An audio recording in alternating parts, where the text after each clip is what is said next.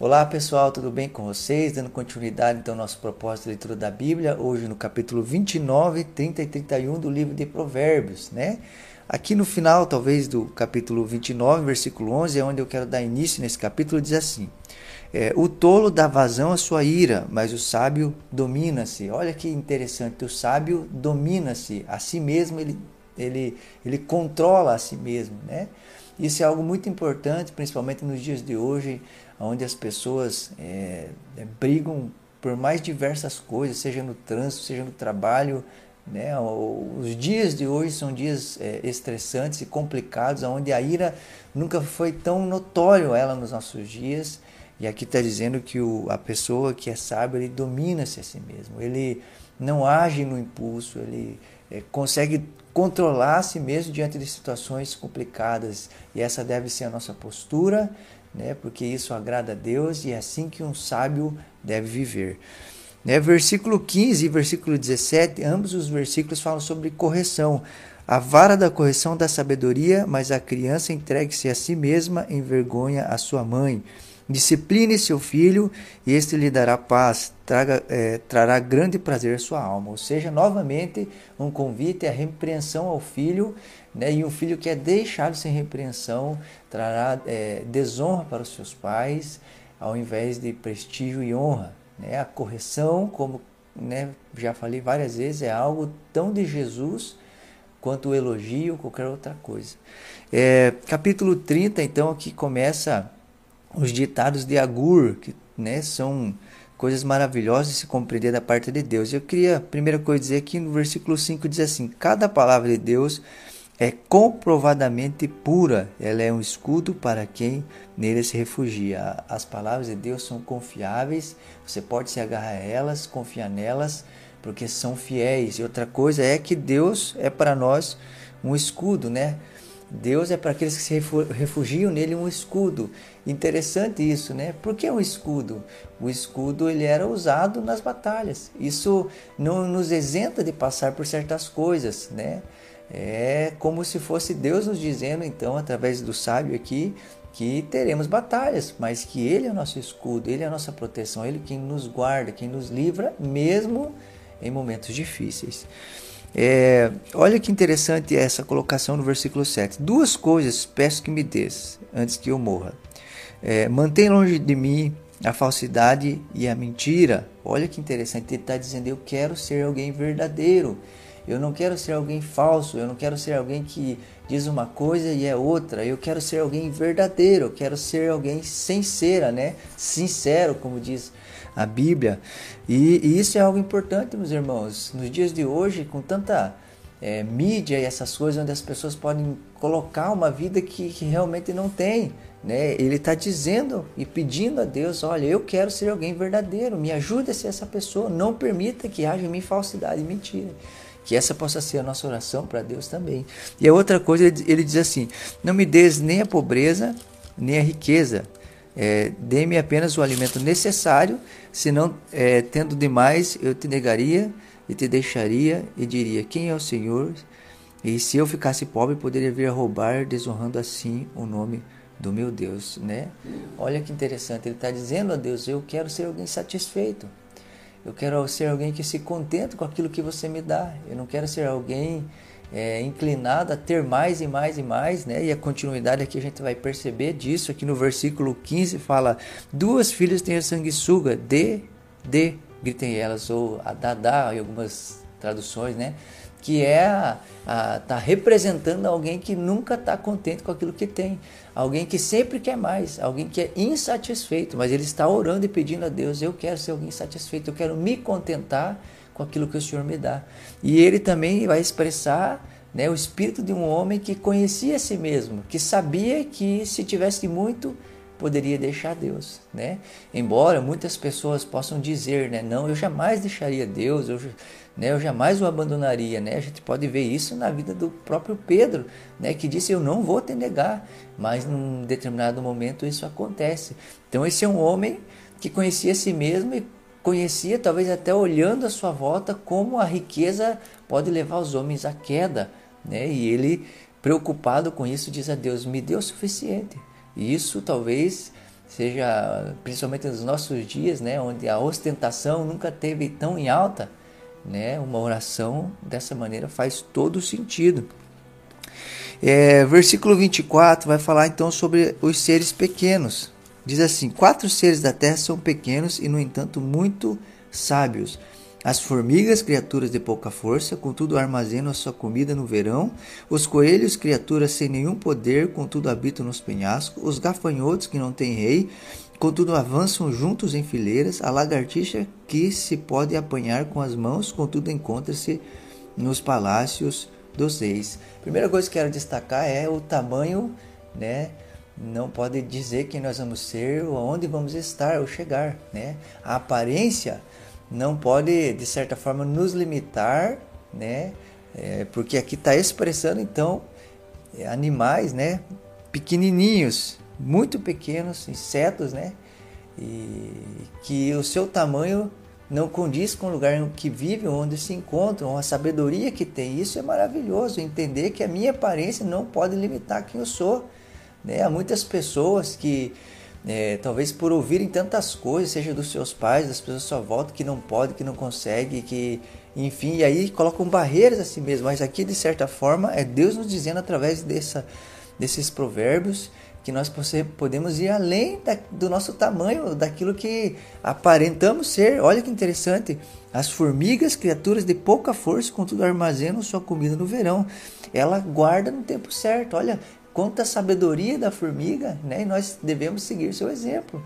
Assim como José, né? Num tempo muito ele guardou, houve falta, né? O Egito inteiro foi abençoado por a sabedoria desse homem. Olha os coelhos, que coisa intrigante, né? Ele é um animal que você olha para ele parece ser tão frágil, pequeno, mas ele habita nos penhascos, em lugares grandes, em lugares altos, lugares de grandeza. Né? Talvez o seu tamanho é, a gente jamais pensaria isso de um coelho, mas é isso que, de certa forma, quer nos dizer. O nosso tamanho, a nossa força não pode limitar quem nós somos. Por quê? Porque temos um Deus poderoso e que, apesar de quem somos, as nossas limitações, pode fazer grandes coisas em nós e através de nós. Olha que interessante, você olhar para um gafanhoto, você não temeria, mas ah, uma porção enorme de gafanhotos destrói né, plantações inteiras, ou seja, um só, não tem problema nenhum, vários causam algo tão grande, né? E isso me mostra né, a, a força da unidade, a força do, do, do, do estar junto, do, do, do, andar com muitas pessoas, como a gente muda né, o patamar daquilo que podíamos atingir ou alcançar. Né? E aqui ele fala da lagartixa que isso é algo que mexeu comigo, né? A lagartixa é, não tem limite, se, se, é que eu posso dizer assim. Ela habita em lugares que os reis habitam. Né? Ela entra em lugares que os nobres é, têm acesso e que não é qualquer um que tem. Né? Ela acaba acessando lugares que é, está privado para muitas pessoas. Né? E isso é maravilhoso entender isso, né? que independente do tamanho que tem, né? ela consegue estar em lugares magníficos e que seja assim na nossa vida, independente, como eu falei, de quem somos, do tamanho que temos, da nossa aparência ou do que possuímos. Precisamos confiar totalmente em Deus e entender que Deus é poderoso para abrir portas que talvez jamais seriam abertas por nós mesmos, né? É, capítulo 31 começa então aqui os ditados do rei Lemuel. E também aqui tem coisas maravilhosas. Queria começar aqui falando sobre o versículo 8. Erga a voz em favor dos que não podem defender-se, seja o defensor de todos os desamparados. Erga a voz e julgue com justiça, defenda os direitos dos pobres e dos necessitados. Note que nesses dois versículos, por duas vezes fala erga a voz em favor de outro, não em favor de si mesmo, né? Em favor daqueles que precisam, daqueles que necessitam. É, nos dias de hoje, o egoísmo é algo tão é, é difícil que as pessoas erguem a voz, mas em favor de si mesma. Mas é um convite aqui a erguer a voz em favor daqueles que realmente precisam. E algo que eu queria chamar a atenção: não fazer nada, negligenciar ou passar de largo, como diz a Bíblia, é um problema. Nós precisamos pelejar a causa daqueles que precisam, fazer algo em relação ao que está acontecendo, né? E é, aqui a partir do, do versículo 10 né, até o 31, isso é algo maravilhoso do livro de Provérbios. Durante todo o livro de Provérbios, você deve ter percebido como é, Provérbios fala da mulher adúltera, como Provérbios fala da mulher que é rixosa, briguenta, que é difícil de conviver com ela, da mulher que é problemática né? E toda hora vai falar sobre isso, né? A gente tá falando de um assunto, de repente fala da mulher rixosa, tá falando de um assunto, de repente fala da mulher briguenta, né? Como é difícil habitar com ela, quanto problema ela causa, mas aqui, né, vai ter uma porção inteira das escrituras falando da mulher sábia, né? Da mulher que alega o coração do seu esposo, da mulher que é que é bênção de Deus. E eu queria pedir a você, mulher, né, que se dedicasse ou gastasse tempo lendo essas coisas, com certeza você vai encontrar coisas maravilhosas que precisa é, ter na sua vida, que você pode trazer para a sua vida e que vão fazer de você uma mulher muito sábia. Eu queria destacar aqui então, ó, uma esposa exemplar, feliz quem a encontra, é muito mais valiosa que rubis. Olha que interessante, versículo 11: Seu marido tem plena confiança nela e nunca lhe falta coisa alguma, ou seja, ela é fiel.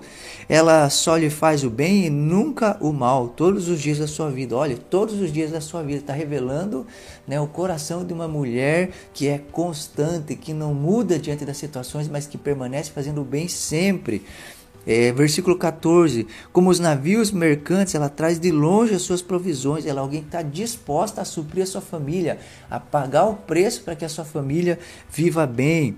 Né? Versículo 15: Antes de clarear o dia, ela se levanta, prepara comida para todos da casa e dá tarefa às suas servas. Ela é alguém organizada, que sabe gerir uma casa. Ela avalia um campo e o compra, e, e com o, o que ganha, planta uma vinha. Olha que interessante, ela é inteligente e boa administradora. Ela entrega-se é, é, entrega com vontade ao seu trabalho, são fortes e vigorosos. É alguém trabalhadora né? E que não dá lugar à preguiça, você vai ver aqui para frente. Versículo 20, ela colhe os necessitados estende as mãos aos pobres. Ela é uma mulher generosa, né? Não teme por seus familiares quando chega a neve, pois todos eles vestem agasalhos, ou seja, ela é alguém precavida. No verão, ela está fazendo a roupa do inverno. Quando chega o inverno, ela não é pego de surpresa, é alguém precavida, né? Que pensa lá na frente. Seu marido é respeitado na porta da cidade, onde toma assento entre as autoridades da sua terra, ou seja, a mulher problemática, ela traz vergonha ao seu esposo. A mulher sábia e valiosa, exemplar, como diz aqui, ela põe o seu, seu esposo num lugar alto, né? É, ela, versículo 25, reveste-se de força e dignidade, sorri diante do futuro, ela é uma mulher otimista, uma mulher de fé. Ela fala com sabedoria e ensina com amor. Olha que coisa maravilhosa, uma, uma mulher que ensina com amor, que senta os seus filhos e aquilo que faz, faz com prazer, né? que é, de certa forma derrama sobre a sua família ensino e isso é com o coração singelo e disposto. Né? Ela cuida dos negócios da sua casa e não dá lugar à preguiça, né? Ela, ela luta contra isso, ela não deixa que a preguiça domine ela, mas ela é trabalhadora. Seus filhos se levantam e a elogiam. Seu marido também a elogia, dizendo: Muitas mulheres são exemplares, mas você a todas supera. Olha que interessante, uma esposa que, né, é elogiada por seu esposo, por seus filhos. Lembra que a gente leu em Provérbios que a gente não elogia a si mesmo, mas que os outros nos, elogiem? Aqui acontece exatamente isso. Uma mulher que, pela vida que vive, pela vida exemplar que demonstra, é elogiada por seu esposo e por seus filhos. E termina dizendo aqui: a beleza é enganosa e a formosura é passageira, mas a mulher que teme o Senhor será elogiada. Você, rapaz que está à procura de uma esposa, está aqui um bom conselho, né? A beleza é enganosa e a formosura é passageira, mas a mulher que teme o Senhor será elogiada. Talvez seja essa mulher né, que você esteja à procura, uma mulher que vai fazer de você um grande homem. Quem ela é, receba a recompensa, que ela receba a recompensa merecida e, e as suas obras sejam elogiadas à porta da cidade, né? Fala então de uma mulher sendo elogiada em sua casa e também termina falando de uma mulher é, que será ou que deve ser elogiada por toda a cidade. Que Deus te abençoe, espero que Deus tenha falado muito com você, que você aceite esse convite da sabedoria que diz ao inexperiente: senta aqui, eu quero te ensinar, coma do meu banquete e você será, você será sábio. Que Deus te abençoe e até a próxima.